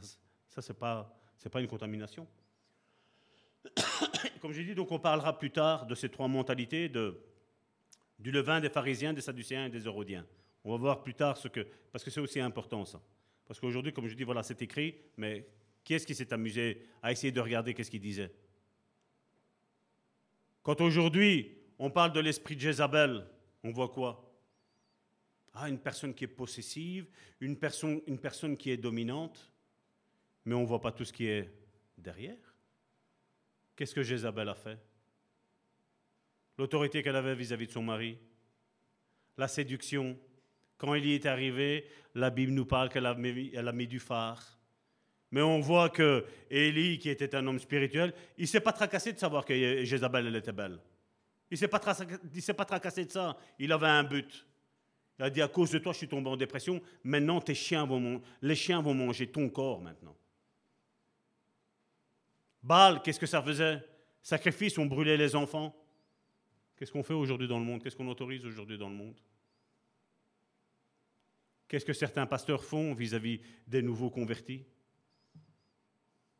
Comme je dis, enfant, ça, ça regroupe un tas de choses. Hein.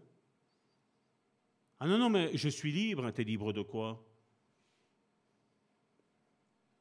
Toi, tu mets tant de temps pour convertir, pour aider quelqu'un à se convertir.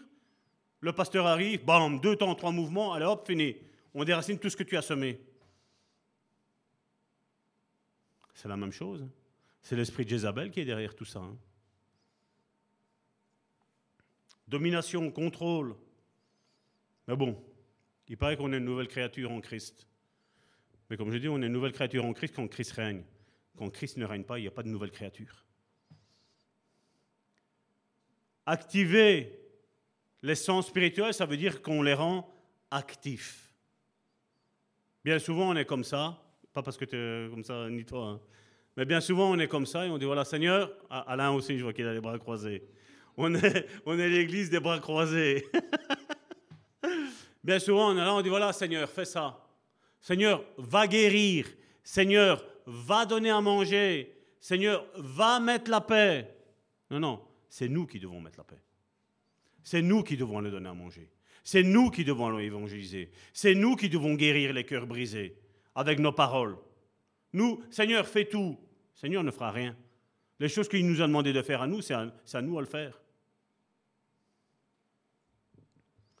Donc, activer les sens spirituels, ça veut dire qu'on les rend actifs. Donc, on les met en activité. On les rend opérationnels. Et oui, il faut prier, on va, on va, le voir, que ça s'active par la prière. Mais une fois que la prière elle a été faite, qu'est-ce que tu dois faire maintenant? C'est te lever, commencer à œuvrer? Non, non, Seigneur, fais tout toi. Non, le Seigneur veut que tu fasses. L'activation parle d'onction qui anime, rafraîchit et établit l'ordre divin. Et comme je dis, ça part pas de Matthieu, le premier livre, le premier évangile que nous avons dans le Nouveau Testament. Non, ça part de jeunesse. De jeunesse, c'est ce que Dieu a toujours voulu faire. Donne des noms. Fils de l'homme, prophétise. On l'a vu, Dieu parlait. Il ne s'est rien passé avec, la vallée d'ossements de mort. Il ne s'est rien passé. Mais à partir de quand l'homme de Dieu a dit, voilà, je vais prophétiser parce que le Seigneur me l'a dit, c'est là qu'on a vu que les eaux, ils ont commencé à reprendre vie. Hein. Dieu veut travailler avec son peuple, avec ses enfants. Et nous, dit, Seigneur, fais tout. Non, Seigneur, il a déjà tout fait. Tout est accompli. On aime le dire dans nos milieux évangéliques. Tout est accompli. Ah, certains me disent, oh, mais ça va tort. Non, non, un chrétien n'a plus besoin de délivrance parce que Jésus a vaincu la mort. Ouais, et comment ça se fait que tu vas mourir? Euh, Joker, un appel à un ami. Non, un appel au pasteur. Je vais voir qu'est-ce que mon pasteur va dire. La mort a été vaincue, c'est pas vrai? La Bible nous le dit. Mais seulement nous, nous passons par la mort. La Bible, elle ment. De quelle mort elle parle? Il y a la mort spirituelle. Et il y a beaucoup de chrétiens aujourd'hui, ils sont dans une église, mais spirituellement, ils sont morts. Ils sont fades. Pourquoi? Parce qu'on n'active pas ce que Dieu nous a demandé d'activer. Parce que je dois guérir, je dois ressusciter, je dois faire des miracles. Nous devons le faire. Matthieu, Marc et Luc, c'est comme ça qu'ils terminent. Ils allaient partout prêcher l'évangile du royaume de Dieu, pas l'évangile du royaume de Salvatore Gentile ou le royaume de l'église Le Bon Samaritain, non. Ils prêchaient l'évangile du royaume de Dieu, ils prêchaient la bonne nouvelle et le Seigneur les accompagnait. Et le Seigneur a dit, allez, je suis avec vous jusqu'à la fin du monde. Quand est-ce que ça s'est terminé? Ce sera à la fin du monde, tout ça va être arrêté. Mais la fin du monde, elle est arrivée Elle n'est pas arrivée. Donc pendant ce temps-là, nous sommes la continuité du livre des actes. C'est pour ça que le seul livre qui n'est pas clôturé, c'est l'évangile, c'est le, livre des actes, qu'on a appelé des actes des apôtres, mais moi je dis l'évangile des actes du Saint-Esprit, parce que c'est tout le Saint-Esprit qui fait. On l'a vu que Jésus, s'il n'aurait pas été loin du Saint-Esprit par Dieu, Jésus n'aurait pu rien faire. Mais parce qu'il était loin, ben, il s'est mis à son service. D'ailleurs, J'ai la petite voix qui m'a dit Salvatore, Jean chapitre 11.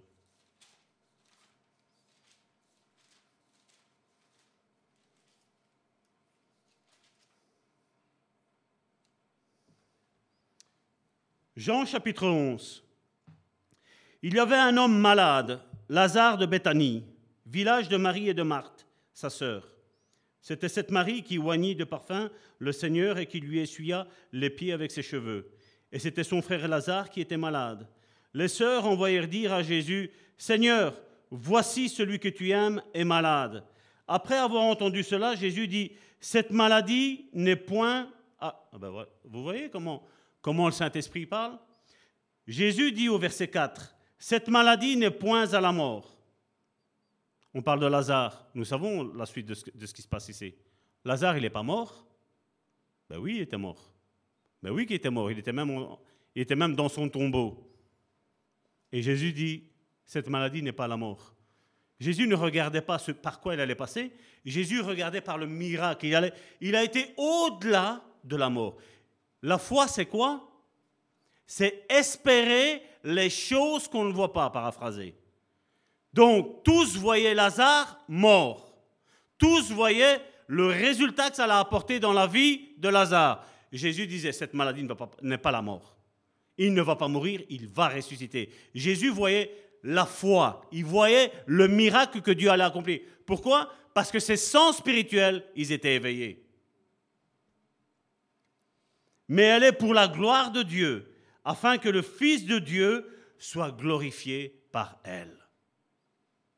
Et là, on dit, oh, mais c'est Jésus.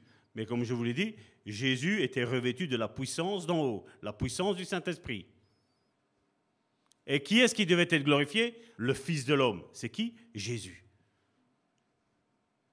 Nous ne sommes, pas fils, de Dieu, nous. Je ferme la parenthèse. Or, Jésus aimait Marthe et sa sœur, et Lazare. Lors donc il, pris, il apprit que Lazare était malade, il resta deux jours encore dans le lieu où il était. Salvatore, qu'est-ce qu'il aurait fait? Quelqu'un est mort, je cours, je vais vite. Jésus, qu'est-ce qu'il fait? Il attend encore deux jours. Et il dit ensuite aux disciples, retournons en Judée. Les disciples lui disent, Rabbi, les Juifs tout récemment cherchaient à te lapider et tu retournes en Judée? Vous voyez, le, rationalisme, c'est quoi? Jésus, tu vas, retourner là-bas en Judée, ils ont essayé de te tuer, ils vont encore vouloir te tuer, te tuer, hein? te tuer. Hein? Ils vont encore vouloir te tuer, Jésus. Vous voyez le rationalisme? Il y a un miracle et il y, a, quelque chose qui s'était préparé avant, parce qu'il dit, voilà, le, le diable, dit, on va le persécuter, comme ça, ils vont plus retourner ici. Les apôtres, encore une fois, qui n'ont pas les sens spirituels ouverts, malgré qu'ils sont avec Jésus, qu'est-ce qui se passe? Tu vas pas aller là-bas. Ils vont essayer de te lapider encore. Jésus répondit, N'y a-t-il pas douze heures au jour?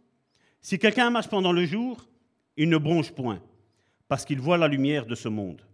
Mais si quelqu'un marche pendant la nuit, il bronche parce que la lumière n'est pas en lui. Vous avez compris ce qu'on ce qu'on vient de lire là? On voit que là, les disciples essayent de mettre la crainte à Jésus.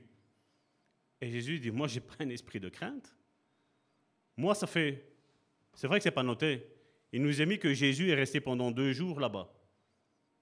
On a un verset qui nous dit, pendant deux jours, il est resté là-bas. Et le verset suivant, Jésus dit, voilà, maintenant on va aller en Judée. Qu'est-ce que Jésus a fait pendant les deux jours?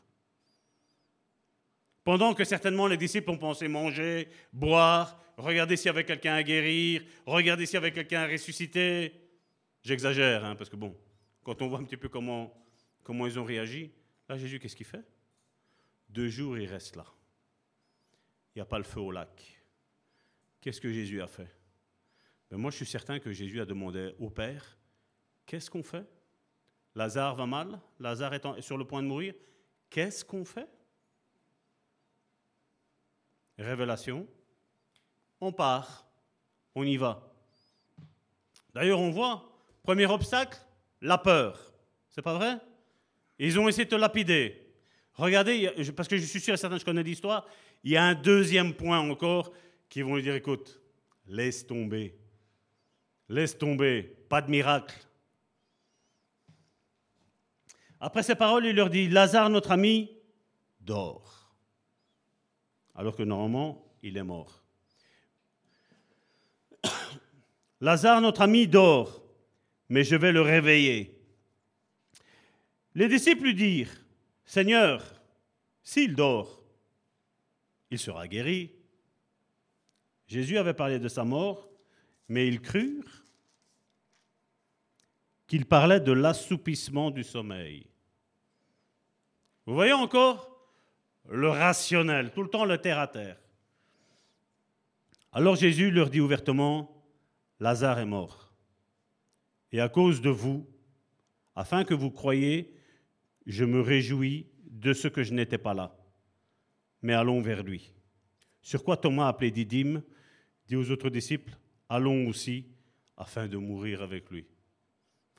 Thomas, ça vous dit quelque chose, Thomas? Si je ne touche pas, si je ne vois pas, vous savez, on est fort hein, quand les choses vont bien. Là, ils se sont dit, ben, tout compte fait, bon, avoir les deux, les deux choses que Jésus nous a parlé, on va, je vais dire ça comme ça, c'est pas Pierre, c'est Thomas. Je vais me mettre de l'avant. Jésus étant arrivé, trouva que Lazare était déjà depuis quatre jours dans le sépulcre. Et comme Béthanie était près de Jérusalem, à 15 stades environ, beaucoup des Juifs étaient venus vers Marthe et Marie pour, les consoler de la mort de leur frère. Lorsque Marthe apprit que Jésus arrivait, elle alla au-devant de lui, tandis que Marie se tenait assise à la maison. Bizarre, hein? C'est bizarre qu'une est près du sépulcre et une reste à la maison alors que le frère, est mort. Quelle sœur, hein, Marie? Je referme la parenthèse. Mardi à Jésus, à Jésus, Seigneur, si tu eusses été ici, mon frère ne serait pas mort. Mais maintenant même, je sais que tout ce que tu demanderas à Dieu, Dieu te l'accordera. Jésus lui dit, ton frère ressuscitera. Je sais, lui répondit Marthe, qu'il ressuscitera à la résurrection, au dernier jour. Hein? Là encore une fois, Jésus, ne prie pas, ça ne sert à rien, il va ressusciter plus tard. Troisième empêchement. Jésus lui dit, je suis la résurrection et la vie. Celui qui croit en moi vivra quand même il serait mort. Et quiconque vit et croit en moi ne mourra jamais. Crois-tu cela? Elle dit, oui Seigneur, je crois que tu es le Christ, le Fils de Dieu, qui devait venir dans le monde. Ayant ainsi parlé, elle s'en alla. Puis elle appela secrètement sa Marie, sa sœur, et lui dit, le Maître est ici et il te demande. Jésus l'avait appelé. On va un petit mensonge. Pardon. Dès que Marie eut entendu, elle se leva promptement et alla vers lui. Car Jésus n'était pas encore entré dans le village, mais il était dans le lieu où Marthe l'avait rencontré. Les Juifs qui étaient avec Marie dans la maison et qui les consolaient, l'ayant vu se lever promptement et sortir, la suivirent, disant elle va au sépulcre pour y pleurer. Lorsque Marie fut arrivée là où Jésus était et qu'elle le vit, elle tomba à ses pieds et lui dit, Seigneur, si tu eusses été ici, mon frère ne serait pas mort. Jésus, la voyant pleurer, elle et les Juifs qui étaient venus avec elle, frémit en son esprit et fut tout ému. Et il dit, Où l'avez-vous mis? Seigneur, lui répondirent-ils, viens et vois. Jésus pleura. Sur quoi les Juifs dirent, Voyez comment il l'aimait. Et quelques-uns d'entre eux dirent, Lui qui a ouvert les yeux de l'aveugle, ne pouvait-il pas faire aussi que cet homme ne mourût point? Quatrième point. On commence à dire, tu vois, si, si Jésus l'aurait été là, il ne serait pas mort. S'il était réellement prophète, comme nous pensons qu'il est, s'il est réellement Dieu, Dieu qui ne sait pas que Lazare allait mourir, pour eux c'était fini, il était déjà mort et enterré, il était dans le sépulcre. Ça faisait quatre jours. À la limite, les pharisiens, je rigole, hein, les pharisiens pensaient que le premier jour, il aurait pu le ressusciter, Jésus. Les pharisiens pensaient que le deuxième jour, ben oui, il aurait pu le ressusciter. Les pharisiens pensaient que oui, le troisième jour, pas de souci, Jésus aurait pu le ressusciter. Mais le quatrième jour, mais non, c'est impossible, il a déjà passé trois jours. Je rigole, hein. Jésus, frémissant de nouveau en lui-même, se rendit au sépulcre. C'était une grotte et une pierre était placée devant. Jésus dit, ôtez la pierre. Regardez maintenant, cinquième empêchement pour Jésus. Marthe, la sœur du mort, lui dit, Seigneur, il sent déjà. Vous voyez le, rationalisme, comment il nous fait stopper la volonté de Dieu? Et Jésus, qu'est-ce qu'il a fait? L'homme spirituel, qu'est-ce qu'il a fait? Je suis resté deux jours là. Dieu m'a parlé. Je sais ce que Dieu m'a dit. Lazare va ressusciter. Je m'arrête là pour cette histoire ici. Jésus savait ce que Dieu avait dit il a dit, je vais aller jusqu'au bout. Mais je veux vous montrer par là que vous voyez, quand vous êtes dans la volonté de Dieu, je répète, quand vous êtes dans la volonté de Dieu, des hommes et des femmes vont se lever pour vous empêcher de voir votre miracle. Ça fait combien de temps que tu pries pour ça? Ça fait quatre jours. Ça sent déjà. T'imagines quand tu vas dire ça fait un an, deux ans, trois ans, quatre ans, cinq ans Ça fait combien de temps que tu pries pour ton miracle? Ça sent déjà. Jésus ne s'est pas affolé sur ce que les hommes disaient, ni sur ce que les femmes disaient. Jésus savait ce que Dieu a dit. Il savait que ce que Dieu dit, Dieu n'est pas un homme pour mentir. Dieu n'est pas un homme pour se repentir. Dieu ne se repent jamais. Excepté, je sais que certains vont me dire, mais Dieu s'est repenti. Je sais, mais je dis, Dieu sur les promesses qu'il fait sur ta vie, c'est ce qu'on verra la semaine prochaine. Les promesses qu'il fait sur ta vie, c'est oui et amen. Il le fait, point. S'il t'a dit, la chose s'accomplira. Pas par notre bravoure, mais en disant, voilà Seigneur, j'ai foi que ce que tu m'as dit, comme Karine tantôt le disait, j'ai foi que dans ce que tu m'as dit, tu ne m'as pas menti, tu ne m'as pas leurré, tu ne m'as pas manipulé. Je sais que les choses que tu m'as dit, elles vont s'avérer dans ma vie. Parce que quand tu dis quelque chose, tu as aussi la capacité d'accomplir ce pourquoi tu as envoyé ta parole. Mais toi et moi, nous devons faire attention à tous ces discoureurs, à toutes ces Marthes, à toutes ces Maries, à tous ces religieux. Ça ne sert à rien. Ça sert à rien de continuer à prier pour ce que tu demandes. Ça sert à rien. C'est ça que l'ennemi va te susurrer dans ta tête. Ça ne sert à rien. Regarde, tu pries, ça va mal. Moi, je veux te dire une chose de la part de Dieu. Si ça va mal, c'est que tu es proche. Continue. Frappe, frappe, frappe et ne t'arrête pas parce que ça va arriver. Ça va arriver. Et ne regarde pas aux circonstances, regarde à ce que Dieu t'a dit.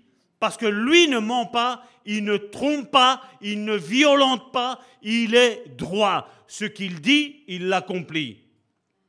Parce que Hébreu chapitre 4 verset 10, 12, Hébreu chapitre 4 verset 12, je répète, nous dit, car la parole de Dieu est vivante et efficace, plus tranchante qu'une épée quelconque à deux tranchants, pénétrante jusqu'à partager âme et esprit, jointure et moelle. Elle juge les sentiments et les pensées du cœur. Et la parole, c'est pas rien que la parole de Dieu, c'est tout ce que Dieu t'a dit aussi dans ton secret. Quand Dieu te dit que tu vas avoir un travail, trouvez-moi un verset qui parle de travail. Ce que Dieu te dit, mon frère, ma soeur, ce que Dieu te dit, il va l'accomplir. Tu dois barrer tous les obstacles. Tu dois même t'éloigner de toutes les personnes qui vont tout le temps te décourager. Tu dis, non, tu n'arriveras pas, tu n'arriveras pas. Non, déracine tout ça. Comme nous devons déraciner l'amertume, l'âne de nos vies, déracine-toi des personnes qui sont tout le temps en train de te décourager. Tu as besoin de personnes qui te relèvent, qui t'encouragent, qui te fortifient, qui te disent voilà, on va se battre dans la prière. On va, on va, on va gagner, on va l'avoir. Et moi, je suis là en train de te dire, mon frère, ma soeur, que tout ce que Dieu t'a dit va s'accomplir dans ta vie. Il ne ment pas. Je ne sais pas si tu l'as compris, mais Dieu ne ment pas. Dieu n'a que faire du mensonge parce qu'il n'est pas le père du mensonge. Le père du mensonge, Jésus nous a dit que c'était le diable. Le père de la maladie, c'est le diable. Le père de la destruction, c'est le diable. Le père de la division, c'est le diable. Le père de l'adultère, c'est le diable. Nous, nous sommes des personnes fidèles. Nous, nous sommes des personnes qui recherchons la face de Dieu.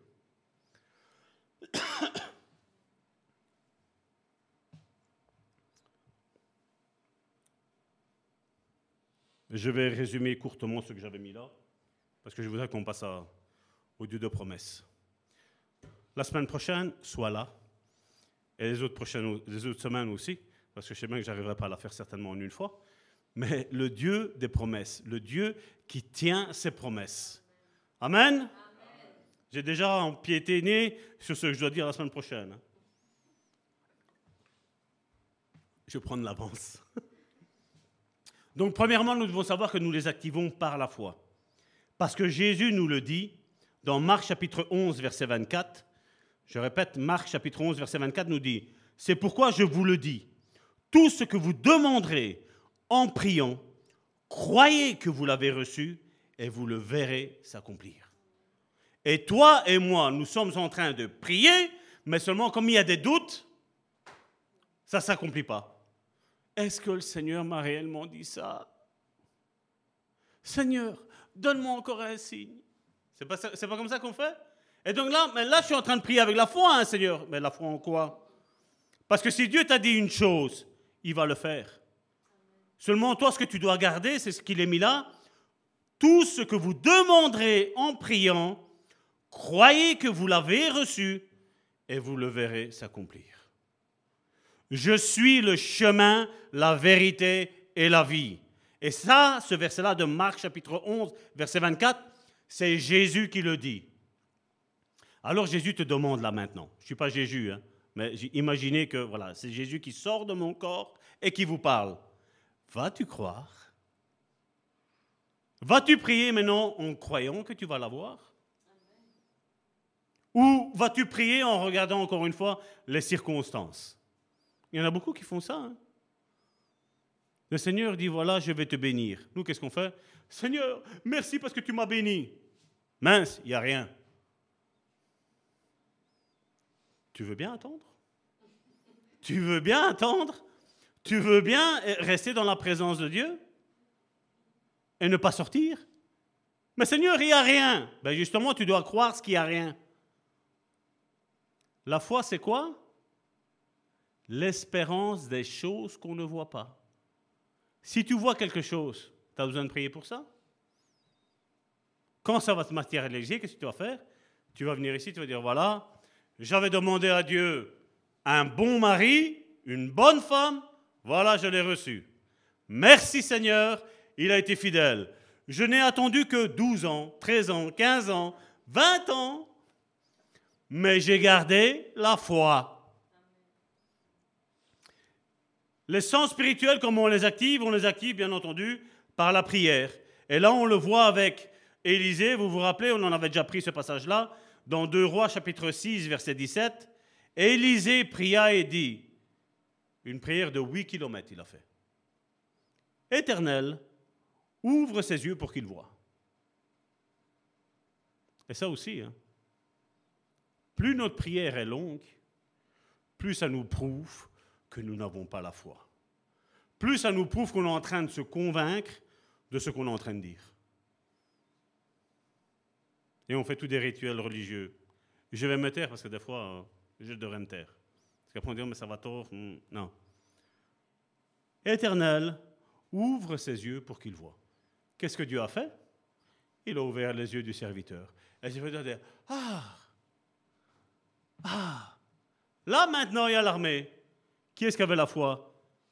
Le serviteur de Dieu Ou le serviteur d'Élysée Ou le serviteur de Dieu? C'est le serviteur de Dieu qui l'avait. L'autre, ben, une fois qu'il l'a vu, ah ouais, ça va, ok. J'ai la foi. Non, non, là, tu as vu, c'est plus la foi. Maintenant, c'est un témoignage. Le serviteur a prié. Moi, son serviteur, ben là, maintenant, j'ai cru en ce qu'il a dit. Là, maintenant, je le vois parce que voilà, c'est là. Qui est-ce qui était proche de Dieu? Élisée. Le serviteur d'Élisée n'était pas proche de Dieu. Et on voit que la prière a activé l'essence spirituelle. Et on le voit que ces sens spirituels, ben Dieu, il peut nous les activer. Il nous les active, pas il peut. Il nous les active. Ben, on, commence à voir des choses qu'on ne voyait pas. Il y a une sœur récemment qui me disait, c'est bizarre, depuis que je vous connais, je fais des songes, je fais des rêves. Je vois maintenant le monde spirituel. Depuis que je suis attaché à vous, bam, voilà ce qui se passe.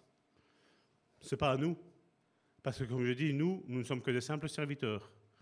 Cette Église est une simple servitrice de l'Éternel. Mais nous savons que nous sommes dans la volonté de Dieu.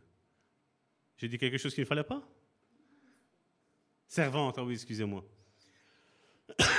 Ma femme va y au grain, elle écoute. nous sommes une église servante de l'Éternel, qui nous laissons guider par le Saint-Esprit à dire voilà, voilà, parle, ton serviteur écoute. C'est ce que nous essayons de tout le temps faire. Et c'est ce que nous avons besoin de faire. C'est pas beau? 11h30 et j'ai fini. Ça, c'est un autre miracle, ça. Et en plus, j'ai eu un verset en plus, donc vous imaginez. Hein. Voilà.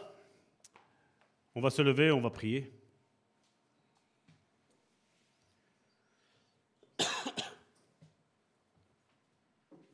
Je vais boire un petit peu parce que j'ai la gorge sèche. Après, je vais tousser, c'est pas agréable.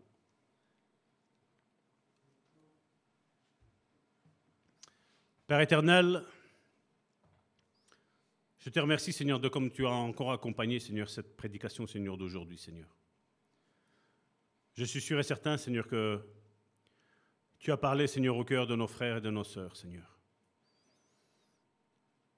Seigneur, ta parole, Seigneur, quand tu l'envoies, Seigneur, elle ne retourne pas à vide, Seigneur. Elle ne retourne pas à toi, Seigneur, sans avoir accompli ce pourquoi tu l'as envoyé, Seigneur. Seigneur, comme tu me fais voir, Seigneur, dans le domaine spirituel, Seigneur, je te prie, Seigneur, pour toutes les personnes, Seigneur, qui ne sont pas rationnelles, Seigneur, qui ont dit, voilà, j'ai compris que j'étais à côté de la plaque. Là, maintenant, je veux te faire confiance, Seigneur. Je te prie, Seigneur, pour tous ceux-là, Seigneur. Qu'ils commencent, Seigneur, maintenant, Seigneur, eux aussi, Seigneur, à voir, Seigneur, le monde spirituel, Seigneur. Qu'ils commencent, Seigneur, à ressentir, Seigneur, tout ce que tu veux faire avec eux, Seigneur. Seigneur, nous l'avons vu, Seigneur, avec Jésus, Seigneur, quand il a dû ressusciter Lazare, Seigneur. Par cinq fois, Seigneur, il y a eu des empêchements, Seigneur. Mais Jésus ne s'est pas laissé distraire par ce que les gens disaient. Mais il était concentré, Seigneur, sur ce que tu lui avais montré, toi, Seigneur. Seigneur, mets un esprit de conviction, Seigneur. Un esprit, Seigneur, de révélation, Seigneur. Dans la vie de mes frères et de mes sœurs, Seigneur pour croire en ta parole, Seigneur. Pour croire qu'il y a plus que ce que nous vivons aujourd'hui, Seigneur. Beaucoup se sont découragés en chemin, Seigneur, et ils ont abandonné, Seigneur. Seigneur, je suis là pour fortifier mon frère et ma sœur. Mais aide-les, Seigneur. Allez fortifier toi aussi, Seigneur. Ouvre leurs yeux spirituels Ouvre l'odorat spirituel. Ouvre les oreilles spirituelles. Ouvre le toucher spirituel, Seigneur. Que tous les sens, Seigneur, spirituels de mes frères et de mes sœurs, Seigneur, soient activés au nom puissant de Jésus. Seigneur, tu agis maintenant, Seigneur, dans la vie de mon frère et de ma sœur, Seigneur. Je te dis merci, Seigneur, parce que nous ne sommes pas en train de faire un show, Seigneur, mais tu es en train de nous révéler ta parole en profondeur, Seigneur.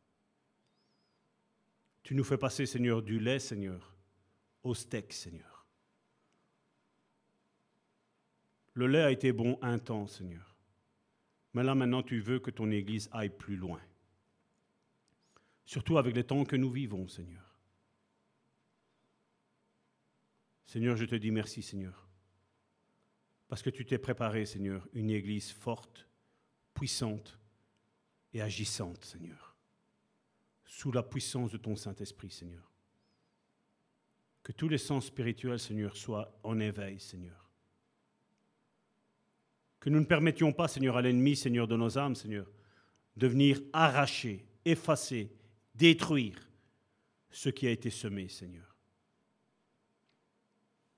Que toute mauvaise herbe dans notre cœur, Seigneur, soit déracinée, Seigneur. Que toute amertume, que toute racine de non-pardon, Seigneur, que toute idolâtrie, Seigneur, soit ôtée de notre vie, Seigneur. Au nom puissant de Jésus. Amen.